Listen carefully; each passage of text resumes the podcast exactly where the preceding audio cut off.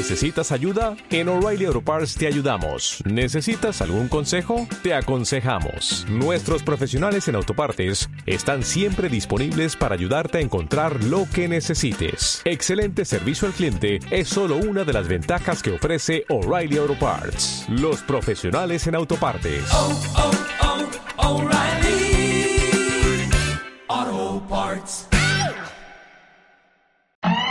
¿Cómo?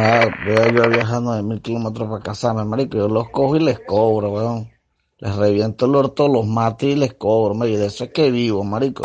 Hay muchos maricos y pagan bien, con mucha plata, weón, y no pueden ver un negro como yo. Así caldanudo, porque pagan todo, marico, todo. Y me brindan todo, weón. Yo aquí no compro nada, no. Pero yo, marico, todo lo que me he ganado aquí es a punto de reventarle el culo a los maricos argentinos. Puro orto, marico, más nada. Pobre loco. Si lo tuyo es contenido brillante, educativo y trascendental, Nunca desperdicies una serpiente. Recordaré a esa señora. esto no es para ti. Bienvenidos a Una Semana Más Podcast, donde podrás escuchar cualquier cosa.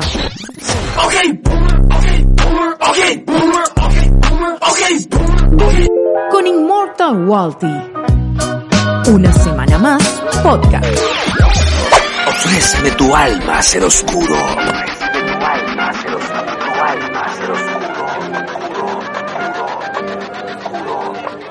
Ser oscuro.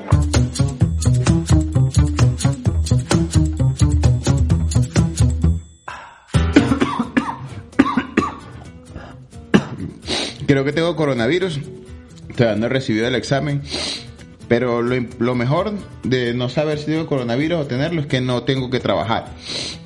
Y si hay algo que creemos, Pablo, es que nos paguen sin trabajar. trabajar. Sin trabajar. Tenemos la consigna que que nos paguen sin trabajar. Que nos paguen sin trabajar. Sí, tú eres digno hijo de sindicalista. Claro, mi mamá es una sindicalista toda la vida. Además, vives en Argentina, eres progre, por ende, por ende eres progre. ¿Qué se siente destruir el, destruir el país a donde llegas? Sentir que todo se va a la mierda otra vez. ¿Qué, qué se siente eso? Marica, se siente horrible, bo, porque- ¿Tienes miedo? coño, un poco, un poco, porque, o sea, a mí me gusta Argentina. Y, y si me quiero ir de aquí, me quiero ir para mi casa. Me quiero ir para la 30 otra vez. Entonces, coño, pensaba que nada, es como campo minado, ¿viste? Sé que para allá no puedo ver porque está peor que aquí, entonces volví a emigrar por otra parte. Pero recuerda que es un proceso largo. Es un proceso como de 20 años para que se termine de ir toda la mierda. En 20 años tal vez ya no vivas. ¿Cuántos años tienes ahorita? 35. 36, cumplí. Si los duplicas, llegarás a esa edad. Duplica los 36, llegarás a esa edad. 72, Bueno, llega, réstale 10. 62. Bueno, ¿podrás llegar a 62 años? Esa es la pregunta. Creo que sí. Entonces puedes aguantar vivir en Argentina hasta esa edad. No te preocupes entonces. No pasa nada. Sí, sí, yo, yo, no, no, o sea, aparte que Argentina es un, es un país que, que, que también ha habido muchas crisis, no que ahorita una crisis nueva. O sea, yo siempre estaba en crisis, yo sabía a dónde venía. Claro, claro. Es un país con bidet. O sea, es un país con bidet, es un país chévere, que te limpias el culito con agua. ¿Estás acostumbrado ya a usar el bidet? ¿Tienes bidet? No, no, sí, tengo video, Pero no lo usas. no lo uso. ¿Por qué? Este mundo, Eres muy campesino, mono chimpancés. ¿sabes?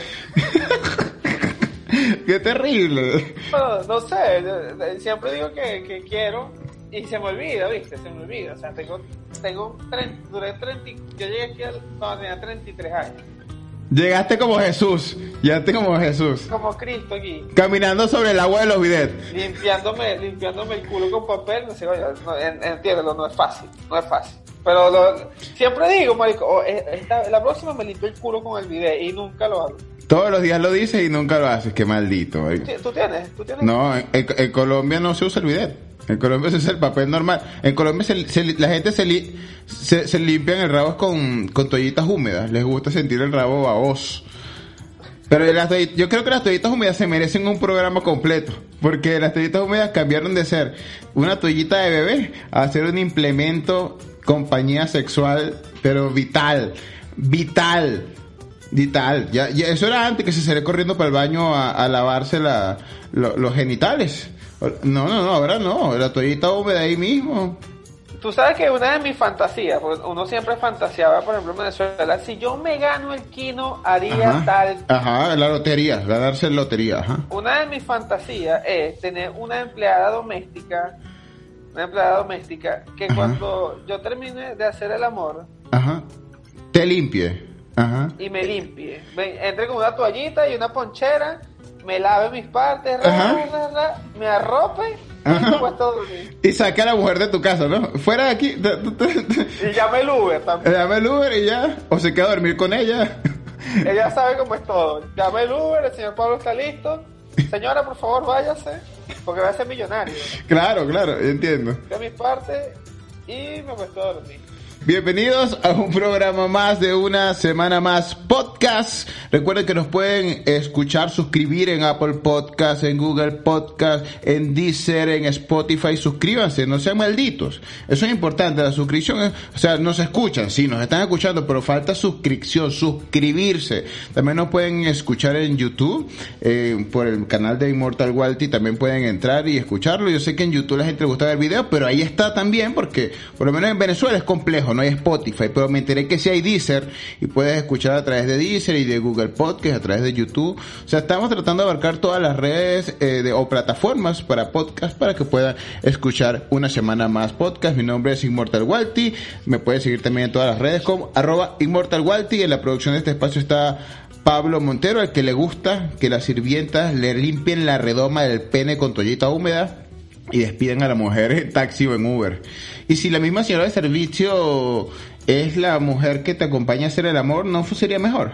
Una señora de servicio sexy. O sea, ya vaya, un momento. Yo tuve un momento de tirar fetiches de ver, de ver en de ver en Pornhub películas eh, películas o videos caseros de la señora de servicio haciéndote algo. Te tuvo fetiche por un tiempo de ver puros esos videos. Bueno, tú sabes que uno de mis fetiches laborales, y, y siempre te lo he dicho desde que estábamos en el liceo, era el fetiche por las peluqueras. ¿Has buscado, vi- has, vi- has buscado videos en Xvideo de peluquera?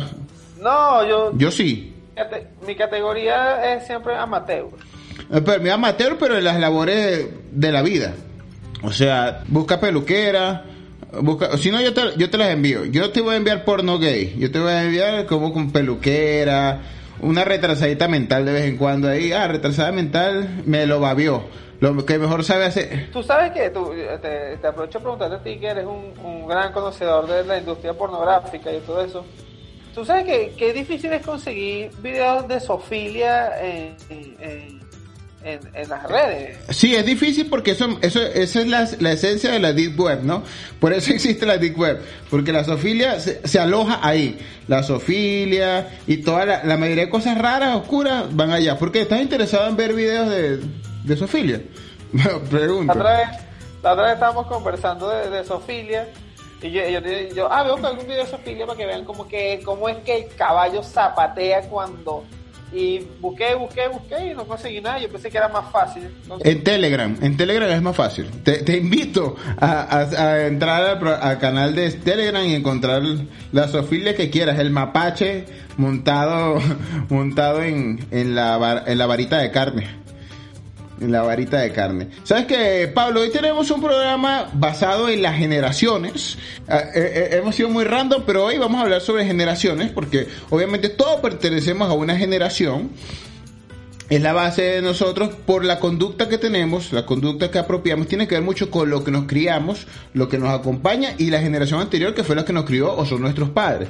Esto de, esto de las generaciones es muy loco porque estuve investigando y resulta que se empieza a contar como a partir de 1900, por así decir, como si antes de esto nada se catalogara como por una generación eh, de, de comportamiento, de actitud. O sea, esa gente medieval no entra ahí, eh, la gente mucho más atrás o antes de Cristo, después de Cristo, no entran como en las generaciones. Todo empieza a contar como desde 1900, como que empiezan a ponerle nombre, por así decirlo. ¿No? a mí me parece buenísimo que sea así. ¿Por qué? Si no sería eterno este programa. El episodio 47 de las generaciones, no, está bien. O sea, Lo único que sabemos es que todas esas generaciones anteriores a las de los 1900 y las de 1900 también, pero antes era que olían mal, se bañaban poco. Se bañaba poco. No se cepillaban la boca. Sí, y se, y se morían muy jóvenes. La gente se moría joven, muy joven. Eh, Expectativa de vida, 30 años, murió anciano. Era terrible, ¿no? La gente se moría de enfermedades raras, no había vacuna. Emperadores de 17 años con... Ya que dice emperador, la película El niño emperador. Era un niño que no hablaba, niño asiático, chino, chino, que no hablaba, chiquitico, pero le tocó ser emperador como de cuatro años y recorría el templo corriendo con su batica, tomaba decisiones, hacía con la cabeza así, el niño emperador. Película horrible que odiaba cuando de repente, hoy, en cine millonario, el niño emperador. Y la odiaba, pero era lenta, silenciosa. No sé si la veo ahora y me parecerá una película de culto, pero de niño odiaba al niño. A diferencia del niño, del niño karateca, que lo amaba. Yo amaba al niño karateca. Esa era una serie. Claro, el niño karateca. Brutal, brutal. Él venía como, como de un pueblo que, que desapareció. Sí, sí, sí. Él era un niño especial. Te- Tuvo serie animada y tuvo serie eh, en personas, pues, drama, eh, live action. Que dice la leyenda que es después el chino que pelea con Jean-Claude Van Damme en contacto sangriento, el que mueve las tetas. Dicen que es el niño karateca adulto. No sé, hay muchos rumores. Hay muchos rumores de- detrás de, Y más antes que no había internet, los rumores salían como, como chismes, se iban regando de un lado al otro. Siempre, o sea, siempre estaban esos rumores, como que, como que el, el niño Brian, el de, el de Alf, era Marilyn Manson. Pero, pero no fue Marilyn Manson, pero creo, creo que sí hubo algo ahí. Creo que él iba a ser parte. O sea, que eh, no te voy a hacer, no voy a decir nada como cuando Cristina, que era hermana de Emilio Estefan, pero, pero creo Ahí que viene sí. de hubo- nuevo, dije yo. Ahí viene de nuevo. Brian Warner, Marilyn Manson, participó en otra serie, chiquito, pero no en Alf. Pero no voy a profundizar ahí porque la puedo cagar. Ok, vamos a hablar mejor de las generaciones. Vamos con la primera generación. Entrando en lo que llaman la generación perdida. La generación perdida era un espíritu desorientado, errante, sin dirección, eh, superviviente de la guerra, el periodo inicial, ¿no? Término que utilizaron particularmente para referirse a un grupo de escritores estadounidenses, a este grupo de personas que son aproximadamente de 1920, ¿no? Estamos hablando de gente que probablemente ya no viva. Aquí dicen la información que la, que la última persona que se que nació eh, eh, de esta generación murió en el 2018. O sea, ya no que están extintos. Básicamente están extintos. La generación perdida están extintos, pero fue una generación eh, que venía de la guerra, eh, estaba desorientada, no sabía qué hacer. ¿ok? De esa generación, podríamos decir, personaje mítica de esa generación, que no estaba precisamente en la guerra, el doctor José Gregorio Hernández, que murió atropellado por el único auto, vehículo que había en Caracas, Venezuela. ¿Sabes por qué lo cito? Porque acabo de ver hace rato que lo, que lo exhumaron el cadáver para beatificarlo, porque todavía no es santo. No sé si sabía, no sé si sabía este dato interesantísimo, que tienes que tener como milagros internacionales para poder ser santo. ¿Tú sabías eso? Los milagros locales no, no sirven. O sea, O sea, sea muy poco, pero me imagino la, la rabia de José Gregorio al ver que a Carlos, Carlos, Donoso. que murió. Murió el, de- el santo Donoso, el santo con sus marionetas así, con la Kine. el, el, el, el santo que te invita a donarlo, pequeña dama. Carlos Donoso, no, Carlos Beati, Beauty, el, el, el, primer santo millennial, el Ajá. sí, sí, sí. Coño, este, no, ese es un apellido, chico.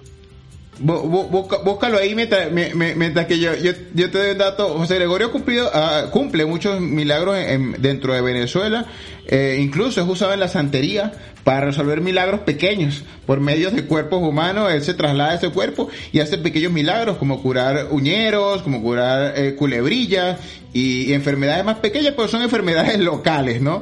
Eh, cabe destacar que mi mamá, yo tengo una mamá no, no era tan no es mala como, como lo era mi papá con sus comentarios. Mi mamá dice que de niña ella vio al doctor José Gregorio Hernández Yo, eh, esto es en serio, esto es un cuento real. Mi mamá dice, claro, lo cuenta, dice, se me espeluca el cuerpo. Ella dice que era una niña que estaba asustada, que dormía siempre al, lado de la cama de mis abuelos, de sus padres, porque ella era niña miedosa. Veía una mano que se asomaba por la ventana. Entonces tuvieron que ponerle la camita dentro del cuarto de, de mis abuelos. Y mi abuelo estaba muy enfermo, había sufrido una CB, estaba grave. Y en una de esas que estaba en crisis, mi mamá se despertó en la noche y la luz del baño la dejaban prendida y ella vio que el doctor José Hernández entró, se lavó las manitos, caminó hacia donde el abuelo, impuso sus manos y sorpresivamente, o lo que llaman por ahí los creyentes, mató a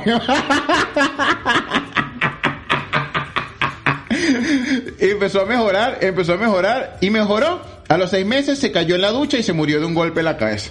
¡Oh! Gregorio en ese momento para no, me- metió la mano bueno, para meter el guantazo para agarrar la pelota. No. Hay otro santo que se encarga de evitar los golpes contra el piso. Pero, pero qué, ma- o sea, qué mala suerte la O sea, Gregorio se lanzó su milagro y tu abuelo no lo valoró. Tu abuelo. No lo valoró, no lo valoró. Incluso cuenta, cuenta la historia familiar que en ese proceso de mejora pereñó a la señora de servicio. Y nació el tío nació el tío el tío bastardo llamado el tío Cherry que se metió a sacerdote y renunció a la iglesia pero renunció a la iglesia por amor a una mujer. Se volvió loco por una mujer y dejó la religión. Es una historia bastante convulsionada. Mi tío Cherry el bastardo No la vi venir, no la vi venir. dejó dejó la el celibato por una mujer ¿Ese es un nombre o un sobrenombre de tu tío? es que le gustaba mucho la crema de suero, suero crema cherry. Y se quedó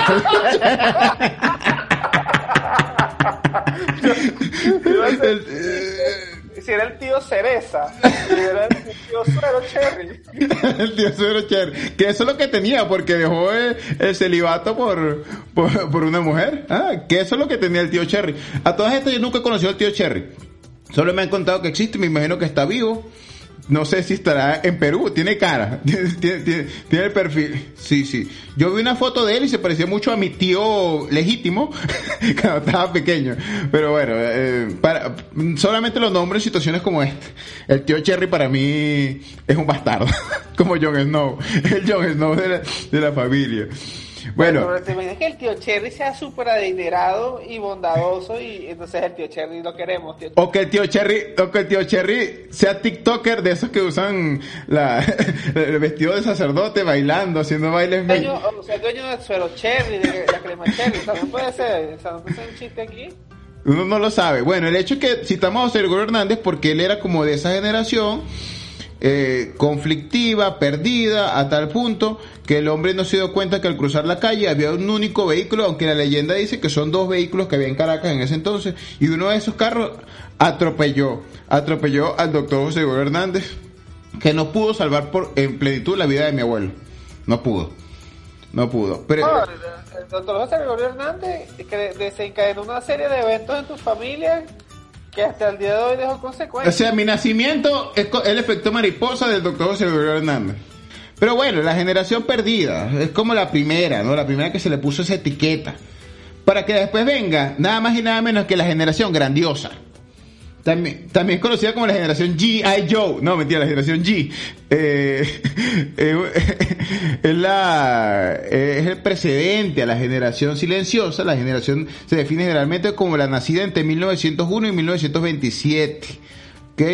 Fíjate algo que te comenté de la generación perdida, que estuvo eh, durante los 1900 y 1920, pero resulta que hay unas cositas en las fechas que van variando, depende de donde saques la información.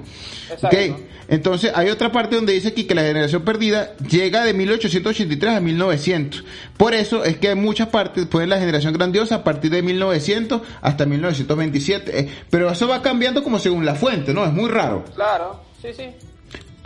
Pero la van generación- saliendo como, y van saliendo como su, su, subdivisiones entre generación y generación. Sí, sí. Esta generación... Dime, dime. Dale. No, no, no, dale. Pase De la usted. generación X, la generación X, entre la generación X y los millennials, están los young, que son Ajá. como de joven, y, Forever Young, como yo. Exacto, como nosotros. Están, están ahí, pero es como una brecha como de 8 años, que pone como que esa... Y, y bueno, pero después hablamos de, eso cuando lleguemos Bueno, a... La generación grandiosa fue moldeada por la Gran Depresión y fueron principales eh, participantes de la Segunda Guerra Mundial, ¿ok? Pero sembraron las bases, ¿no? Las bases, una generación que está superó la Gran Depresión, tenían claro muchas cosas a lo que iban, ¿no? Y ya el, rollo de la Segunda Guerra Mundial, a diferencia de la generación perdida que venían de la Primera Guerra Mundial, que venían de ese desasosiego, ya esta generación ya sabía lo que era enfrentar una guerra, ¿ok? La generación pues post-depresión, y es llamada la generación grandiosa. No toma mucha importancia, no hay mucha información, no hay referencias como las generaciones de más adelante que hay como cambios significativos en la música, en el cine, en la literatura, que fueron los que hacen grandes vuelcos, incluso tecnológicos, para la adaptación de las generaciones siguientes. Incluso la generación grandiosa debe haber muy pocas personas pues vivas de la generación grandiosa pero sí, sí hay, sí hay todavía. Después viene la generación silenciosa, que la generación silenciosa es la generación que se define generalmente por personas nacidas entre el 28 y el 45. Se estima que el 2020 la generación silenciosa es el, abarca el 3.5 de la población mundial. Esta población silenciosa es la que está atacando el coronavirus. El coronavirus se prepara a, destrozar a esta generación silenciosa, que es este 3.5 de la población. El Thanos de esta generación es el coronavirus. Que esta generación, pues, eh, tampoco destaca mucho, por algo se llama la generación silenciosa, no hizo muchas cosas, mantuvo todo como bajo perfil, para así darle la oportunidad a la gran primera generación importante, llamada los baby boomers. Tal vez muchos han escuchado el término de boomer porque incluso en TikTok está muy frecuente el término de que, ok, boomer, o sea, como una burla, a que esa generación no sabe usar la tecnología actual, usa lenguaje eh, o términos muy anticuados, son aburridos, chistes malos, porque ya están viejos, pues ya están viejos, ya está, es como un, viejo pavoso. ¿ok? que son desde el 1946 hasta el 1965, los que nacieron en esa fecha son llamados los baby boomers, personas eh, baby boomers han sido descritos como de la manera como la onda expansiva. Vamos a decir que los, baby boomers son posteriores a la Segunda Guerra Mundial y son la mayoría de, padres de, estas generaciones vigentes que, empiezan a controlar el mundo, que en este caso serían los millennials, que son, son como nue- nuestros padres. Exacto, mi, mi papá era baby boomer, mi mamá es baby boomer. Entonces, ya ahí empiezan a haber ciertos cambios importantes en, en lo que respecta a influencias musicales o películas, porque estamos hablando del 46 al 65. Ya existía musicalmente muchas cosas, obviamente, ya el blues existía, eh, otras que otras, Rock and roll. rock and roll, pero ya estaban los Beatles, Rolling Stone, Pink Floyd, Sandro, Nino Bravo, el Puma José Luis Rodríguez, dependiendo de la zona del mundo, donde ya había una Billo Caracas Boy. la Billo- Caracas Boy. A mí en lo personal, a mí en lo personal todavía me siento como que gratamente influenciado por, por la música de los baby boomers.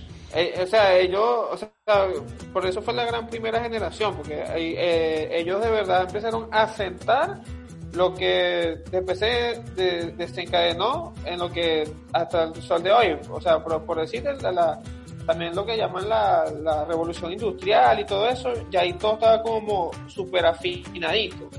Las generaciones anteriores, o sea, se mamaron las guerras, se mamaron la, el principio de, de la revolución industrial, que era fea, que era muy peligrosa. Como, como en la película Pandilla de Nueva York. La generación, esa generación, esa generación silenciosa, yo creo que es la que, la que tocan en la película Pandilla de Nueva York. Sí, va, por ahí va. Y, y, eran, y eran todos lugares muy feos y hasta, hasta primitivos, si se quiere. Sí, sí, sí, sí. O sea, eran como esos pueblos sin ley y de cambio aquí ya eh, est- esta generación, aunque eran baby boomers son los hijos de la guerra. Hijos de la guerra, sí. No hijos de la luna, como decía Mecano, ¿no? Hijos de la guerra. Hijos de la calle como, como estaba yo. Cuando estaba Jump, el de la bomba. Claro, este, y pero, ah, eran personas muy trabajadoras. L- Los baby boomers. Sí, Sí, sí. Y, y, y es también cuando las mujeres se comienzan a incorporar al mundo laboral. Exactamente. Después, Y empiezan ya a tener menos hijos. ah, sí, empiezan con... Las generaciones anteriores. Pero eso tiene mucho que ver con una cosa, con, con los cambios tecnológicos. Recuerda que las generaciones que venían, tanto la perdida, la grandiosa y la silenciosa, solamente empezaron a conocer la radio, ¿no? Como primer medio de comunicación y de entretenimiento. No tienen más nada que hacer sino hacer el amor. Por eso es que uno tiene tantos tíos de repente, de tíos por, de, de los papás, pues, de los abuelos, tíos abuelos, que son muchos, son 15, 16, 20, porque nada más entraban, tenían los hijos las abuelas, entraban en cuarentena y pum, le sembraban otro, pum, le sembraban otro, porque no había mucho entretenimiento ni control natal. Entonces, lo que hacían era tener muchachos, y también se veía mucho, Pablo, la, la, la pedofilia aceptada socialmente. Sí. Pedofilia social. ¿Por qué? Porque hay muchos casos donde se ven abuelas de que, que cada vez la diferencia de edad y ves la edad de tu primer tío, abuelo o tío, puedes ver que ella tiene como unos 12, 13 o 14 años, mientras que tu abuelo tenía 30, 35, 40 años. Y, y en esa época, tener 33 no es los 33 de ahorita. Era, o sea, eso- eran como si tuvieras 50 años. Tenías bases, tenías carros, casas, propiedades. Si no lograbas el éxito de esa edad, o sea, eh, era era de verdad un fracaso, era difícil fracasar, era muy difícil. Eso es lo que te iba a decir, porque en ese tiempo las posibilidades económicas eran mucho más, más mm, las metas económicas eran mucho más fáciles de conseguir, o sea, lo- el su- los subsidios estaban por todo, por todas partes, era muy fácil adquirir un auto nuevo, era muy fácil pedir crédito por una casa nueva y, y, y la verdad que entonces ya eso que me dices de la pedofilia es así, porque yo te tengo una, una anécdota Un familiar, un, un tío. familiar. Tengo un tío que ya murió y este No, mató al doctor José Hernández también. tuvo, no, no, tuvo muchos hijos, tuvo muchos hijos. Pero él, su esposa, cuando tenía como cinco hijos, se murió su esposa. Ok. ¿Y tú sabes quién fue su siguiente esposa? No me digas que su hija. Su hijastra. ¡Au! Entonces él- ella terminó siendo la mamá de los hijos y a la vez era la, la tía, Es muy fuerte, es muy fuerte. claro. Entonces, y, y fue que, eso yo me enteré ya después. Cuando, no, que él es, es más, tú conoces, o sea, no, no, no te voy a decir ahorita quién es, ¿no? pero tú conoces frutos de esa relación, tú los conoces. Tú llegaste a conocer. Mm, fíjate tú. Y, y, y en esos años sucedió como que, Normal, normal. Esas son las cosas que se veían, claro. Las cosas de la generación silenciosa y la grandiosa. Ya los baby boomers ya eso no era tan, no se veía tan bien, ¿no? Ya los baby boomers, ah, pero también, pero sin embargo lo hicieron, no le pararon bola esa vaina. No, no. Después de lo, de- ya más adelante podemos hablar más sobre música o referencia de las distintas generaciones. Vamos a desglosarlas todo. Yo creo que hoy sería un buen punto, de los puntos importantes de hablar, crear como una degeneración en el sentido de que qué es lo mejor que tuvo cada generación y que hay personas que siguen lo mejor de cada generación. Y obviamente el tema principal, que no lo voy a nombrar todavía, que es el tema del momento, por así decir. Pero vamos con la generación X. También la generación X tiene varios años en los cuales eh, se, se cierra el ciclo de la generación X, pero básicamente es desde 1965, los nacidos en el 65 hasta el año- los años 80, ¿no? 83, Eh, por ahí. Ajá, bueno, hay, hay de todo ahí en esa referencia de la generación X. Hay quienes lo ponen más, otros menos. Es una generación eh, que pues es la que con la que muchos nos relacionamos, aunque yo no soy de esa generación, yo soy de la generación que vino después, pero me siento muy identificado por los coletazos de esa generación. No, yo, yo digo que fue la generación que más nos influenció a nuestra generación.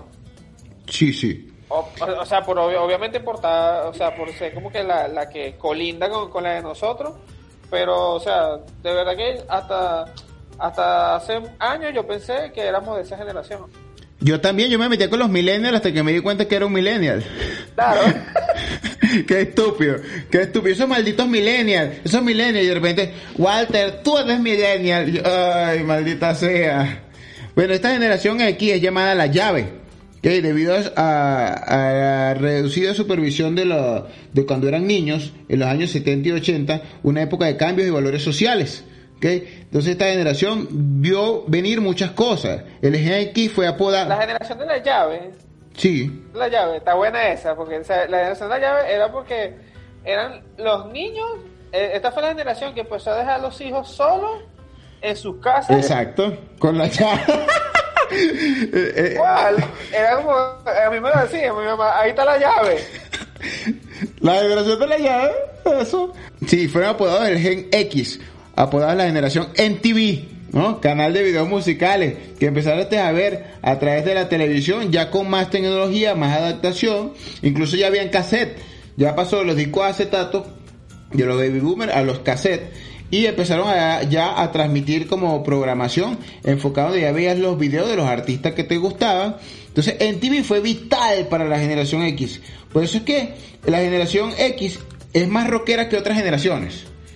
¿Qué? Porque en esos momentos el rock dominaba el mundo. Era como en estos momentos el trap y el reggaetón dominan el mundo, en estos tiempos.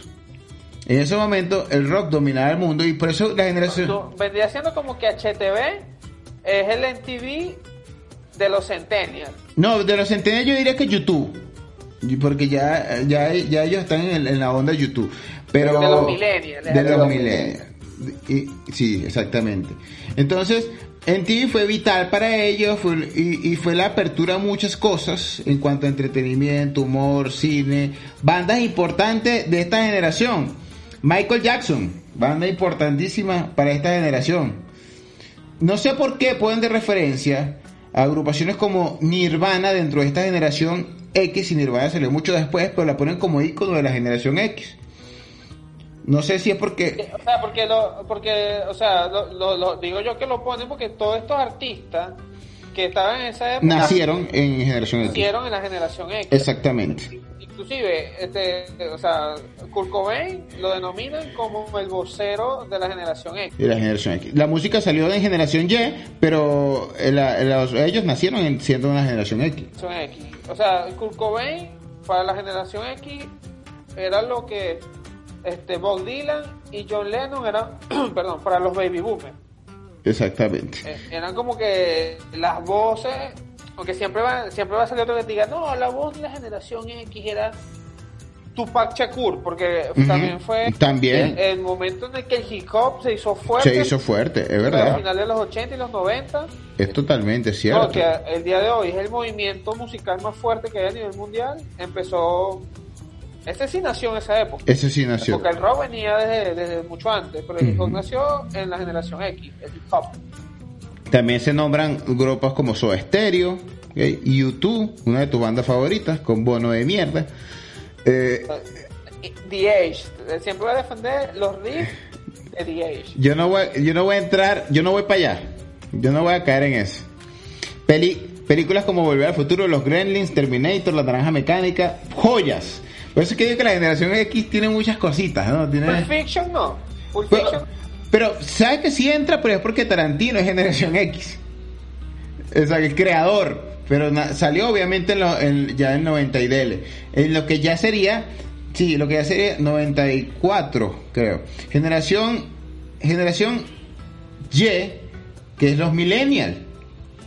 Ya eso entra en el rango de las personas que nacieron en el 80, inició en el 80, y eh, cierra, como hay unos que dicen que cierra en medio de los 90, otros que cierra hasta el 2000, porque es el cierre antes de los centennial, que sería la apertura del nuevo milenio. ¿ok? Entonces hay un juego ahí con, con- con los años de, la, de, la, de los millennials como tal, ¿no? Eh, esta década eh, de, de los de, o sea esta generación que, que incluye a los millennials ya están más relacionados con elementos de tecnología. Ya pues escuchan música a través de CD incluso hay generaciones de millennials que fueron a través del iPod que ya hay más más introducción al internet ya hay más uso de las computadoras. Es una generación que se adapta más que es más, más modificable, más moldeable, que más se adapta a conocer las cosas del pasado y adaptarse bien a los cambios del presente. Pues es una generación que, que, se- que todavía está joven y se adapta a esos cambios, ¿no? Sí, pero es una, una generación que es bien larga, es como de 20 años de una brecha. Sí, como- sí, de- si te pones de los 80 al 2000 son 20 años. Por ejemplo, yo digo que la o sea, ya ahí son bastantes años.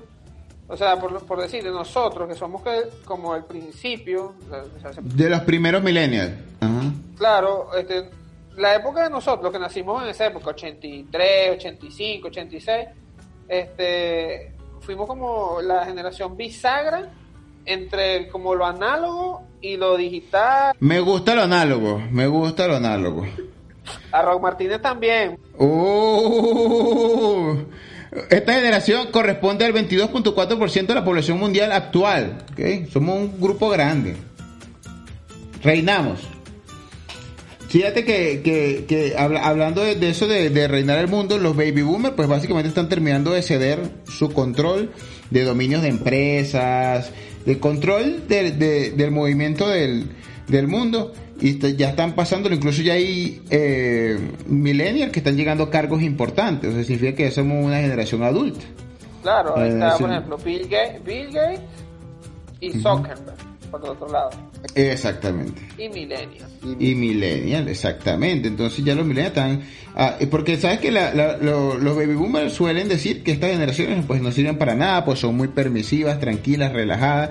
Y las generaciones como los millennials dicen que los baby boomers están obsoletos. O sea, es una guerra, ¿no? Es que hay cosas que son como, como que muy tajantes así en las descripciones, pero es verdad, tienes razón, porque esa generación siempre fueron muy trabajadores, siempre se quejan de las generaciones después de que, de que somos holgazanes, de que nos quejamos por todo, que ellos trabajaban no sé cuántas horas, que tomaban vacaciones cada ocho años, Sí, sí.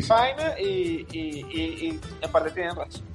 Tienen toda la razón, señores, baby boomer. Pero ¿saben qué? Ok, boomer. Eh, la, la generación la generación X este aquí, en, en las descripciones holgazanes cínicos y desafectos y tienen razón Y tiene razón. Y los millennials. nos encanta nos- ah no la generación X pero o sea igual o sea como te digo alta como en la frontera Cínicos también. Somos cínicos también. somos cínicos, nos encanta sentarnos a ver dos películas seguidas, nos encanta viajar.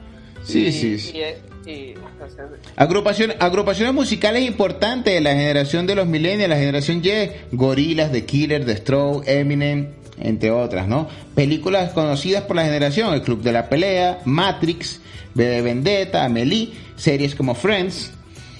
O sea, algo más como, como con- contemporáneo, por ejemplo, con lo que yo me siento más identificado porque fue básicamente pues con lo que crecí. Aunque tengo coletazos de la generación X, obviamente, incluso coletazos de los baby boomers. Es que es inevitable no tener como relación con influencias que te puede haber dejado incluso miembros de la familia que eran de esas generaciones. Claro, o sea, por, por decirte, los directores de cine, como estábamos hablando hace rato, Quentin Tarantino, este, David Fincher, eh, todos ellos son de la generación X, pero sus obras, o sea, ya cayeron en los milenios. Exactamente. Y por ejemplo está este, Steven Spielberg, que si es como el Daddy Yankee la dirección, porque El Daddy Yankee del cine, está en todas. Y se mantiene bien, se mantiene bien, saca sus cositas. no, no, Steven Spielberg es otro nivel. Entonces, él sí, él sí mete un éxito en cada generación. De los baby boomers, la generación X, las Y y las que vienen. Generación Z, también conocido como lo postmilénica, eh, centúrica, centennial. ¿ok? Entonces, centennial, pues es la generación que nace después de la década del 2000. ¿Ven Bien, tecnólogos eh, eh, conectados a los medios sociales, redes sociales, adaptados y creciendo ya con un aparato tecnológico en las manos, un iPad, eh, ya con elección propia de lo que quieren ver. Básicamente desde niños ellos eligen qué ver. A diferencia que nosotros nos imponían cosas en el entretenimiento, ellos casi, casi que tienen la libertad. O sea, si los padres se descuidan, ellos eligen lo que quieren ver desde muy niños. ¿ok? Corresponde con un 23.7% de la población mundial. ¿ok? Grupo grande, diga, podemos decir que es el grupo más grande de, de- en cuanto a las generaciones de la actualidad, ¿ok? Ya son como que personas que ya no se crecieron ni con el CD, ni con el acetato, ni con los cassettes, sino ya con YouTube, Spotify y medios de streaming para ver eh, o escuchar cosas. Artistas como Lana del Rey, Adele, son íconos de esta generación. Películas como Crepúsculo, Juegos del Hambre, Life of Pi, eh, todo lo de Avenger y sí, todo eso son cosas que corresponden en la generación Z. que es una generación muy cuestionada, porque es una generación que para ciertas cosas son muy conscientes, ¿ok? y para otras eh, son muy sensibles. O sea, se y eh, rayan en lo sensible eh, e insoportable. ¿ok? Que es a lo que yo ya... Frágil. Eh, sí, que es a lo que yo llamo, y, y es un término existente, y es al punto a donde quería llegar. La generación de cristal, Pablo. Please hang up and try again. Solo por tiempo limitado. Membresías disponibles. Si eres gordo, negro y homosexual. gordo, negro y homosexual. Esto no es para ti. No se aceptan mujeres solteras y autosuficientes. Solo raza suprema. Tú, el blanco heterosexual de apellido complicado, sí, es contigo. Mujeres mayores de 40 no son permitidas. O sí, pero para trabajos de limpieza y de cocina, escribir al número en pantalla. Importante mandar fotos. No aceptamos gente fea. Llama ya y suscríbete a nuestro selecto club, donde no damos donaciones a fundaciones ni rescatamos perros y gatos. A las primeras 50 personas que llamen, le regalamos 30 kilos de carne de búfalo, de caballo, res, cerdo, pollo, tortuga, pingüino y manatí. ¿Qué esperas? Este mensaje fue pagado por la Sociedad de Jóvenes Centennial Anónimos de Perú. La generación de cristal, ¿Cuál no pertenecemos? no, no, a la cual no pertenecemos, fue un término creado por Montserrat Nebrera González, que es una política profesora de la Universidad Española, que es del 61, o sea que ella es una generación X, ¿no? Si, si no nos equivocamos por, la- por las cuentas, creo que... no, del 61, no, es, eh, es un... Es, es X, entra en la X. Obviamente, no sé si ese término que ella creó para desarrollar la característica de la generación de cristal sea por esa eterna guerra entre las generaciones antiguas que tienden siempre a, cuestionar a las generaciones nuevas y de subestimarlas. Eso es algo normal. muy normal, a lo cual le huyo. Le huyo, le huyo, le huyo. En no sentirme el viejo que me decía a mí, esa música de mierda, que la música de antes sí era buena. Sabes que yo he sentido mucho miedo porque yo eh, de joven consumía mucho más, con mucha más frecuencia eh, el fumar marihuana, ¿ok? De joven. Que, mamá, lo siento, que te estás enterando de esta manera. Ese olor que había en la casa no, no, no era cigarrillo ni tabaco, era marihuana. Eh, Iber, esa, esa tortuga, ese portalápices que usted le regaló a Walter, que estaba en su cuarto, no era un portalápices, era una pipa para. Que fue, fue recordada por años entre mis amigos como la tortuga ninja. Saca la tortuga ninja, Walter. Y mi mamá no se imagina que ella me lo regaló. Fue un regalo artesanal que le regaló a alguien que alguna vez llegó a la casa con esa tortuga y yo, ¿yo qué es eso? Yo, yo la descubrí. Tú la descubriste en mi casa. Yo te dije, marico, estaba el, el- el lapicero metido. Y yo, mamá, me regalas este portalápices. Y de ahí en adelante empecé a fumar marihuana. Incluso creo que está todavía en la casa guardada en una cajita. Quemada. Quemadísima. Esto sí está quemado. ¿Qué le pasaría a Walter y sus cosas? Está- seguro, seguro estaba invocando al demonio. Estaba era sacando el diablo que llevaba la, la, la, la mafafa. el diablo de la mafafa. Entonces... Qué mono, ¿verdad? Ok. Caca de mono, exacto. Entonces nada, eh, me gustaba fumar, qué chévere, eh, siempre estaba en esa onda. Ahora vivo en un país donde está normalizado, casi es legal, por así decirlo, el consumo de la droga. Y en estos momentos, pues eh, el, el olor a weed en la calle a veces, digo, "Estos muchachitos que les pasa ese olor son marihuaneros he dicho así he dicho así que puro estorbando aquí en la calle. O sea término de viejo marica o sea término de viejo. Esto es marihuanero ay, ese olor verga qué fastidio huele a marihuana o sea decir eso después que fuiste tú el que por mucho tiempo fumaba a escondidas bajo la cama coño esas son vainas de la edad son vainas de viejo. Y eso me preocupa. Eso me preocupa mucho. Una lucha, una, una lucha diaria que tiene uno en no convertirse en el viejo que tanto te molestaba. Exactamente. Entonces, hablando de la generación de cristal, nacieron en una era tecnológica que avanza a pasos agigantados. Todo es efímero, como en las redes sociales. Son frágiles porque hay autoridades eh, devaluadas y sobreprotección. Tienen falta de empatía, son unos malditos, pues. Poco interés por la lectura y la cultura, sin embargo, prevalecen las habilidades audiovisuales. O sea, ven mucho, si necesitan información, van a YouTube y entran y buscan la información, ¿no? Tienen baja autoestima y confían muy poco en sus habilidades reales, pues ellos necesitan reconocimiento constante y tienen poca tolerancia a la crítica y al rechazo y a la frustración. ¿Okay? Características de la generación de cristal, pero claras. Sí, sí, sí, tal cual. O sea, eh, eh, según un estudio que, que, que hicieron en, en, en, la Universidad del Huevo, ¿Sí? el índice de, el, el, índice de las citas como las conocíamos nosotros antes, de invitar a una amiguita, a una chica al cine, a, eh, bajó, pero, o sea, ya como que le da fastidio. La echadera perro, le da fastidio. Le, y también le temo mucho más al rechazo de lo que le pudo temer uno, entonces son como que muy asociales.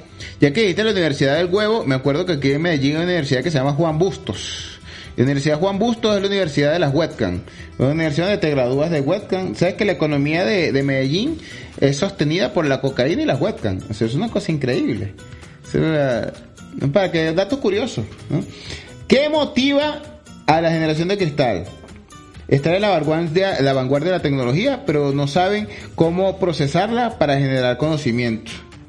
Eh, mayor eh, propensión a desarrollar su inteligencia emocional debido a la fragilidad. Son más sensibles a estos conceptos. Requieren modelos de permanencia que les permitan enfrentar dualidades de atracción, eh, desencanto que les provoca el efímero a través de los valores perennes, eh, como la amistad, la valentía, la prudencia, la templanza, la fortaleza y la justicia. ¿A qué vamos con esto, Pablo? Vamos a que ahora, con una generación tan sensible, tan, tan insegura, o sea, básicamente desde el punto de vista de contenido o lo que se va a decir, ahora es súper horrible. O sea, pensar en lo que vas a decir, en lo que vas a publicar en una red social y que seas atacado por una horda de generación de cristal que te pueden cancelar en una red social o que pueden juzgar el contenido que estás haciendo o una película o música. O sea, vivir con, con esa situación de que estos, estas mariquitas, por así decir, y ya soy cuestionado por eso, por haber dicho mariquita ya soy no, odiado. no, o sea, ya, ya me enfrenté directamente con la generación de, de cristal. Son, son, y no me refiero a mariquita desde el punto de vista sexual, ¿no? No es que po- porque sean de preferencia sexual de un lado al otro, sino por, por lo frágiles como una mariposa, la mariposa mariquita. Eh, es- eso lo, lo hace como que súper fastidiosos. Nosotros venimos de una generación que crecimos con el bullying, que no, los padres nos hacían bullying, los tíos nos hacían bullying. Eh, sobrevivimos a eso y no nos suicidábamos. Eh, No, y, no, y no formábamos berrinche y no nos uníamos para castigar a las personas. Sé que las minorías merecen mayor atención, merecen eh, tener más protagonismo o, o igualdad de condición, que es algo por lo que luchan mucho. El medio ambiente, que lo quieren cuidar, conservar el planeta, válido, porque generaciones como la Baby Boomer, eh, X y, y incluso fueron muy agresivos con la naturaleza y destruyeron todo. Y le estamos dejando a ellos todo eso vuelto verga. Y por eso Greta Thunberg eh, también armó peo, ¿no? Y, y habló que les entregaron un planeta vuelto leña y que no quieren hacer nada al respecto. Pero esa generación, bajo esas condiciones, o sea, está restringiendo la libertad de expresión, la libertad de las personas, la libertad de otras generaciones. Obviamente ellos son más en estos momentos. Como estábamos hablando porcentualmente. Pero es un horror, es como una pesadilla. Incluso para comediantes, para es- escritores, para directores de cine, ya no pueden expresarse en plenitud porque todo es cuestionable. Es una pesadilla. Todo es ofensivo, todo es inapropiado, todo molesta a alguien. O sea, si no molesta a alguien por su color de piel, es por su preferencia sexual. Y uno, uno cuando hace un comentario de lo que sea, no es que quieres ofender a alguien. O sea, te quieres expresar y ya. Si, si de verdad está siendo ofensivo, bueno, ahí todo cambia. Pero también nosotros crecimos, por decirte en el humor, crecimos con, con cosas que eran con un contenido muy misógino y, y para nosotros era normal. Sí. Tú ves ahorita un sketch de, de chéverísimo. Y, Y era grave. Los programas, programas de entretenimiento, no, programas de entretenimiento de los años 90, 80 de las televisiones nacionales de sus respectivos países son cosas que actualmente no pasarían. Incluso cosas que vimos en MTV hay cosas que no saldrían en estos momentos porque serían canceladas en el acto. exacto. Entonces, son su, es sumamente complejo. No sé hasta qué punto eso llega a ser eh, negativo o positivo. Eso lo veremos reflejado con el tiempo, siguientes generaciones, en ese crecimiento de las generaciones. No sé qué vendrá después de, lo, de los Centennials. Es una generación, obviamente, que ya vendrá con el Neuralink instalado. Una generación que será ya conectada a la Matrix. No lo sé cómo irá a ser. Aunque ya, deber- ya deberían haber, los que están haciendo en el 2020 ya deberían ser otra generación. Deberían. Pero en internet tú buscas y dice que es el ya- 2001. A la fecha son los, la generación Z. Exactamente. Entonces no, no hay referencia a futuro, pero la generación de cristal, pese a lo que puedo criticar de ellos, solamente puedo decir que son como una desgracia para las generaciones de más atrás. ¿ok? Porque son, vivimos bajo, bajo la situación de que todo lo que hacemos está mal. O sea, somos una, una generación errante porque ellos dicen que estamos pues, ofendiendo, excediéndonos, eh, cuestionando y, y esa es parte, pues yo diría más de su inseguridad, de su fragilidad y me parece muy bien ese término de generación de cristal y que se tenga bastante claro, que la gente eh, sepa que ese es el nombre que, que debería tener en vez de generación Z, por lo menos en mi punto personal. Y es una generación que, eh, o sea, tampoco, o sea, que quiero creer que no todos son así. No todos se la pasan con una lloradera, una quejadera. Pero ya va, en todas las generaciones existe alguien de cristal, por así decir. Sí, sí, claro. Pero este, e- esta es una generación que nació ya con el internet, una generación que, que mucho poco después ya, o sea, cualquier niño que nació del 2000, que ahorita tiene unos 12 años, algo así, nació ya con los dispositivos táctiles. Sí, sí. Y, eso para nosotros era como que una cosa como de, de ciencia ficción. ¿Sabes, sabes que de- si hay algo con lo que estoy hablando de ciencia ficción, algo de lo que estoy muy molesto con las baby boomer o la generación X, que fueron creadores de contenido de películas, fue prometernos un futuro muy avanzado para la época que estamos. Ellos nos prometieron carros voladores al 2020, ciudades eh, hundidas en la miseria climática, pero con tecnología full, habitando Marte, Júpiter. O sea, nos prometieron y nos vendieron una tecnología increíble que nunca llegó. Y a, y a mí eso me dolió de esas generaciones. O sea, que, que volver al futuro. Digo yo, o sea, por- con respecto a los carros voladores, si, no, si los carros voladores hubiesen llegado, hasta, eso fue un desastre igual. ¿Tú te imaginas que gente como se mata rodando y meten a alguien volando, te queda un carro en el techo? Bueno, pues, si hay gato volador, ¿por qué no? Sentido el Mirangue Hip Hop. ¿Por qué? No tan mal se estrelló. Madre, ¿cómo- ¿Cómo se murió Papo? Se estrelló. Se estrelló. No, pero estamos hablando de, que iba a haber vías, vías aéreas de, de recorrido. Pero bueno, tal vez si no iba a haber carros comercialmente voladores, de repente medio de transportes masivos, tipos metros voladores. O sea, avance tecnológico importante. ¿Sabes qué cosa, qué cosa me molesta a mí? Y eh, es una de las cosas que influye más en que sean tan frágiles, porque son, son personas que generación tras generación han ido pasando, cada generación mima y consiente más a sus hijos. Ah, sí, sí, son más, son más mimadores, sí, es verdad. Claro que sí, y yo- mi ejemplo, yo soy un padre consentidor. También. Más, más de lo que me consentían a mí, yo me consiento más a mi hijo. O sea, una de las cosas que a mí me arrechera es que cuando a mí me invitaban para un cumpleaños, cuando era, yo era un niño, marico, en los cumpleaños que a mí me, me invitaban nunca había un castillo inflable, weón. Pero ya va, eso, eso- sí había fiesta con castillo inflable, pero fiesta de millonarios.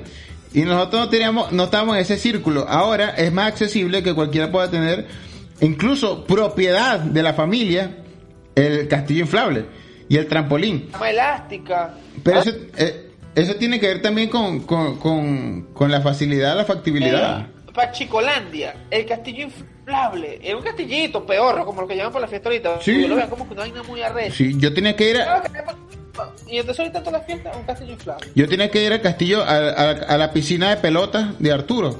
Yo celebré un cumpleaños clásico en, en- en Arturo, que era una tienda de, de pollos fritos que tiene un parque infantil, tiene una piscina de pelotas. Y regalaron los relojes de los equipos de béisbol, de las Águilas de Zulia, de los Leones de Caracas, los Cardenales de Lara, y cada compañerito que yo llevé a celebrar, Pastor de los De la Llanos, de con eh, eso. compañerito que yo llevé a celebrar le dieron su reloj y fue un grupo selecto. Fueron los cinco elegidos del salón porque no había plata para invitarlos a todos. Esos cinco elegidos del salón estuvimos en una batalla de pelotas en el cilindro, laberinto de cilindros de Pollos Arturo. Y cada quien se llevó para su casa su reloj de su equipo de béisbol favorito. Inolvidable para muchos. Fue para este cumpleaños. Chico fue para su cumpleaños. Sí, y, y hubo mucha, mucha, la gente se preguntará, ¿y ¿quién es Chico? No vamos, va, Chico no se merece ni un segundo este, No, no. De, de este programa. Pero eh, es increíble que, que las cosas hayan cambiado tanto, de verdad, de una generación a otra, que hayan tantos cambios de comportamiento, de actitud, pero eso tiene que ver mucho también, como lo te decía, de los elementos que tuvimos a disposición. Y si nos vamos a degenerar, eh, una persona básicamente es imposible desde el punto de vista de edad porque estás encasillado en el año en que naciste. Pero en los gustos sí podríamos sacar como que lo mejor de cada generación. Podríamos llegar a hacer eso. O sea, por ejemplo, yo puedo destacar, yo puedo destacar que la música de los baby boomers es la música que es. Para mí, o sea, la música, ¿por qué? Porque era una, una, generación que venía creciendo con el rock and roll, es la música que yo me identifico, con la que me siento bien. Entonces yo puedo sacar, si voy a degenerarme de la música que escucho según mi generación, yo me iría más hacia la música que escuchaban los baby, los baby boomers, en lo personal. Te- te- teniendo en cuenta que cada, genera- que cada generación tiene, obviamente, hablando de música, música que nos gusta. Claro. Obviamente, si es de que escoger, pero yo no escoge la misma que tú, escojo la siguiente, que es la generación X, por lo que te digo, por lo del rock alternativo y lo del hip hop, que siempre me ha gustado mucho el hip hop también, entonces, eh, y la mayoría de bandas y cosas que me gustan, creo que están en esa generación. Películas. Películas. Yo las películas sí me voy con los millennials, con mi generación. Me siento más cómodo con las películas. De repente fueron creadas por generación X. O sea, yo te, yo te hago una pregunta. ¿Karate Kid es millennial o es generación X? Karate Kid es creada por un generación X, estrenada en tiempo de millennial. Sí, yo también me voy con la- 84, 84. Karate Kid. Oye, qué, qué desgracia, qué, qué desgracia que tuvieron que pasar 20 más de 20 años para que la gente entendiera que el maldito Daniel San, eh, eh, o sea, que era una figura en el momento como que el deber ser de un muchacho era un maldito que hizo trampa en la batalla final. Ah, ya va, ya, va, ya va. Vamos, vamos a hacer un paréntesis aquí y, y, y- y está bueno porque va con el tema. Vamos a hacer un... un- un- Karate Kid. Yo ya va. Te digo porque, porque te pregunté de Karate Kid. Soy muy fanático de Karate Kid de toda la vida. He visto cada Karate Kid como 100 veces. Sí, Y te viendo ahorita Cobra Kai. Yo sé que tú lo viste hace mucho tiempo. sí. Pero hay que tener dos cosas claras. En Karate Kid, la 1, Ajá, la original. con la original, con Johnny Lawrence, en la, en la serie te muestran, y, en- la verdad sí, Johnny Lawrence era un hijo de puta. Sí, pero, pero ya. Era un gafo. En la serie Cobra Kai, Daniel se convirtió en un, en un imbécil. Se lo reconozco. Sí. De adulto. Pero en la época de Karate Kid, Marico era un huevón que no, no quería joder a nadie. Y Johnny Lawrence le, le, le cayó a coñazo en toda la película, Marico. Entonces, no podemos defender a Johnny. Ya va. Pero Johnny, Johnny, era la persona que estaba claro en su identidad, se dedicaba a su arte marcial, a practicarlo justamente, a ser disciplinado. No fue un- una persona que en un mes lo enseñó el maestro Miyagi con trampas de las artes marciales. a Hacerle. La grulla fue una trampa. Fue un golpe que está ilegal. Fue un golpe en la cara. Le agarra la pierna a, a, a Daniel San y, y, lo, y le quiere reventar la pierna. Eso es legal. Eso es ilegal. Pero, pero, pero, pero lo castigaron, lo sancionaron. Dijeron, sanción, sanción para Johnny. ¿Sí o no? Fue sancionado. fue sancionado. Ah, Campeón. Y Bueno. campeón porque Daniel no puede regresar después. Daniel no lleva a su vida la disciplina del karate. Daniel es un maldito oportunista que le quitó la novia a Johnny. Con talento. ¿Con cuál talento? ¿Cuál ¿Tú talento? no, tú no le has quitado la novia a Johnny? Yo, no, yo hubiera sido amigo de Johnny, hubiera sido Johnny. ¿Cuántas veces? Tú en la época, ya va, tú en la época, en la, en la época que se desarrolló esa película, la edad de los personajes, tú a esa edad eras un Daniel. Era un. Daniel San. Entonces, ¿de qué Era un Daniel San. hablando? Basta de hipocresía, Walter, basta de hipocresía.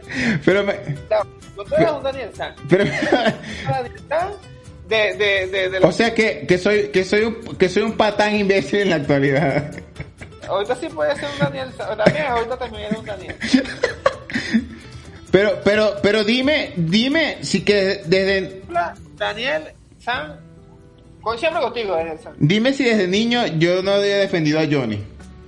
¿Sí? Ese argumento lo he mantenido desde hace mucho tiempo, no es algo nuevo. Cuando conseguí esta horda de personas en foros que pensaban igual que yo, me dijo, wow, no estoy equivocado. Está, somos mayoría y entendemos que, que Daniel hizo trampa y que Daniel aprovechó la circunstancia y, y burló a un joven Johnny que vivía el momento aspiracional, hermoso, que crecía. Fraca- la vida de Johnny fracasó gracias al intento de Daniel San de querer hacer las cosas oportunistas. Vivo criollo, lo que más odia del mundo, Daniel San. No, ¿cómo así que es un vivo criollo? Era un vivo- eh, le robó la novia y le ganó el torneo de lo que él tenía años practicando.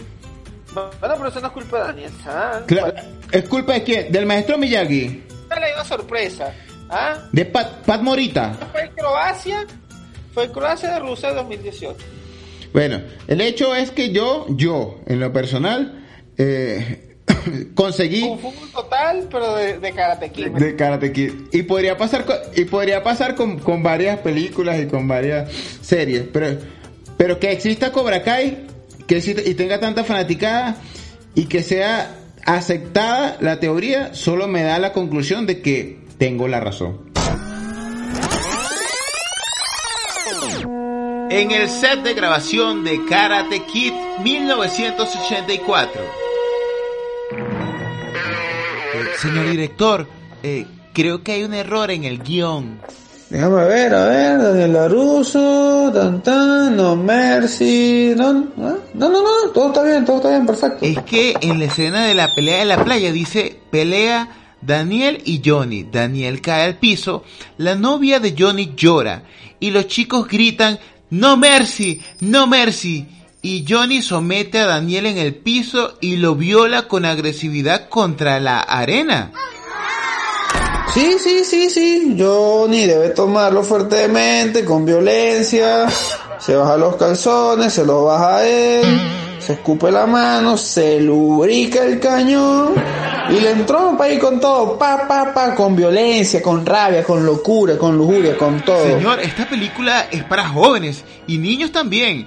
Será un ícono para una generación. Esto no está bien. Sí, sí, aparte de eso quiero que la chica grita, dale duro, dale duro, dale duro como anoche, como me dabas a mí. Claro que sí. Grabando. Acción.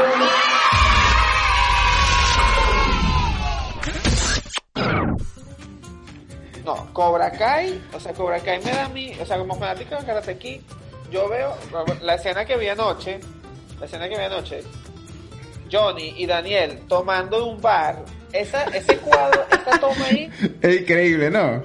Es la- es como, no sé, es como ver a Messi y a Cristiano juntos en un bar tomando juntos. ¿Sabes que, que había- escuché casualmente a un comediante venezolano, Alex Varela, hablando que la referencia que él tiene de Messi es que es el mejor jugador del mundo, un muy buen jugador del mundo, y, pero que es bobo. esa, es la referencia. Es muy talentoso, muy bueno, pero es bobo también. Entonces, tanto, bobo. porque, o sea, eh, o sea, ya le vamos a pedir Sí, más. sí, ¿eh? sí, no, no, pero es que pa- para que sea así de bueno, tiene que tener un, un toque, ¿no? Es lo que estamos hablando. que nos dirija que nos dirija una película que nos haga el hit del momento la canción del verano no Pero lo que hace que sea el mejor futbolista del mundo es el toque, ese toque que tiene.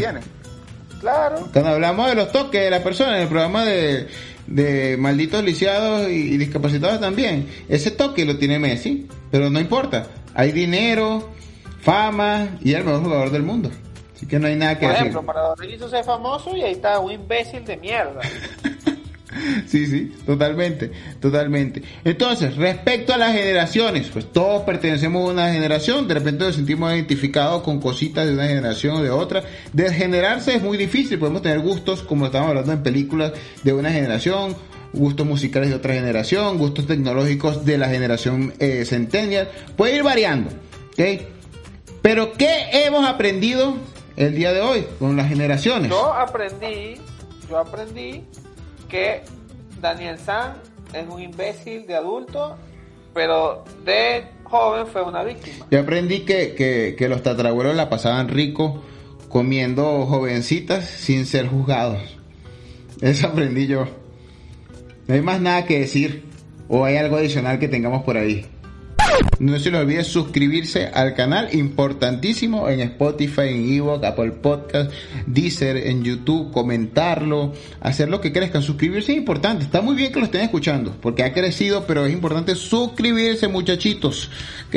Mi nombre es Immortal Walti, en la producción estuvo Pablo Montero y no tuvimos invitado porque tenemos guardado algo para el siguiente episodio, algo que venimos condensado, algo que viene, pero se viene, se viene, se viene. Si son generación de cristal, probablemente no escuchen este programa porque en las estadísticas no, eh, no existimos para ese público. Y qué bien me siento por eso, porque ya estuviéramos cancelados. Nos vamos.